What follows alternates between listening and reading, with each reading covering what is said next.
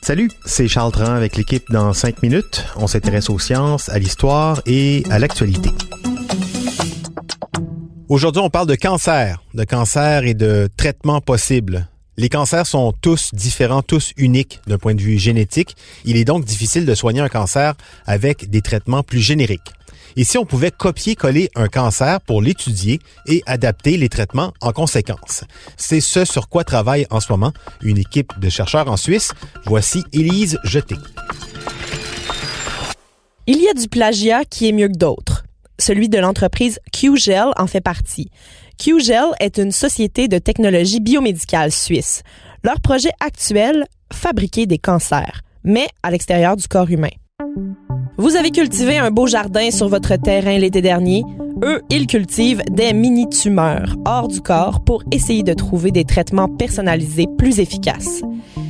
Des chercheurs et des chercheuses partout dans le monde sont sur le cas. Ils essaient de traiter le cancer, mais ça reste encore l'une des principales causes de mortalité dans le monde. En 2018, 18 millions de nouvelles personnes à travers le monde ont développé un cancer et 9,6 millions en sont décédés.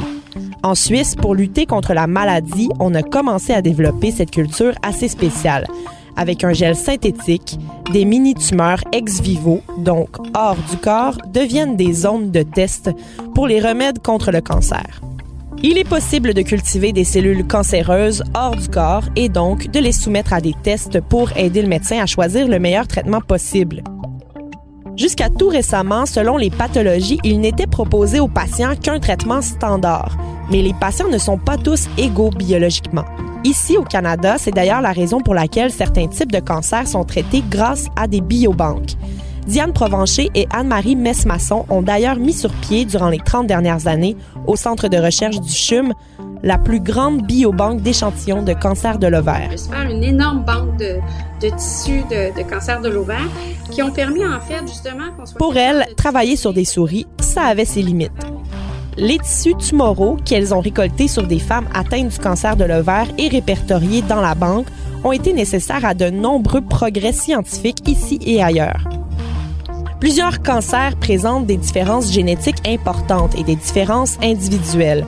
Deux personnes qui ont le cancer ont très rarement exactement la même chose, même si c'est le même cancer. La médecine personnalisée cherche à trouver un remède pour une tumeur unique. Cette approche est particulièrement prisée par les chercheurs en oncologie. L'entreprise suisse essaie donc exactement de faire ça.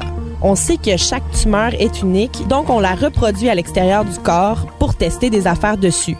C'est comme si on copiait le cancer d'un patient pour mieux le traiter. À ce jour, dans le monde, des modèles ont été cultivés pour de nombreux organes, parmi lesquels le cerveau, le foie, les reins, le sein et la rétine. Une fois à terme, différents traitements sont administrés à ces cellules cancéreuses, ce qui aide l'oncologue à prescrire le meilleur traitement. Grâce à cette approche, on pourrait donc, selon les chercheurs, prédire à 90 quel traitement marche ou pas. Here too, they successfully cultivated artificial mini organs, so-called organoids. En 2009, le laboratoire de Hans Clevers du Ubrecht Institute aux Pays-Bas fabriquait le premier organoïde, un intestin. Comment ça se fait dans ce cas que cette approche ne soit pas plus populaire dix ans plus tard? Normalement, pour faire pousser les organoïdes, on utilise du gel d'origine animale, de souris notamment. Il y a évidemment des considérations d'ordre éthique à avoir, mais aussi on maîtrise pas vraiment leur composition, ce qui rend leur industrialisation difficile. Les chercheurs n'ont pas besoin de beaucoup d'échantillons de gel, mais si on souhaite rendre ce procédé accessible au plus grand nombre, il faut trouver une alternative, d'où l'idée du gel synthétique. Par ce biais, les Suisses espèrent traiter d'abord une centaine de patients par an et peut-être bientôt des milliers par jour. Très ambitieux. À part les avancées qu'une telle technologie pourrait représenter pour l'administration des traitements aux patients cancéreux, les perspectives en matière de recherche pharmaceutique sont aussi assez exceptionnelles.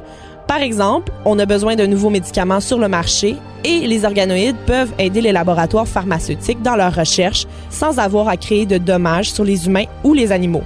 On pourrait congédier une fois pour toutes les rats de laboratoire. Mais il faudra attendre 2023, voire 2024 avant que la solution soit accessible au plus grand nombre. L'entreprise est sur le point de mener une série de tests cliniques, mais cherche encore du financement. Reste à savoir qui paiera pour le développement d'une telle technologie. Si j'avais beaucoup d'argent, j'aimerais quand même ça m'en servir pour fabriquer des cancers et les détruire après. Ouais, ce serait satisfaisant, hein?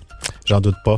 J'imagine un jour où on aura tous notre petite boîte d'organoïdes pour quand on va à la pharmacie recevoir des, des prescriptions sur mesure. Ah, l'avenir. Merci beaucoup, Élise Jeté. C'était en cinq minutes.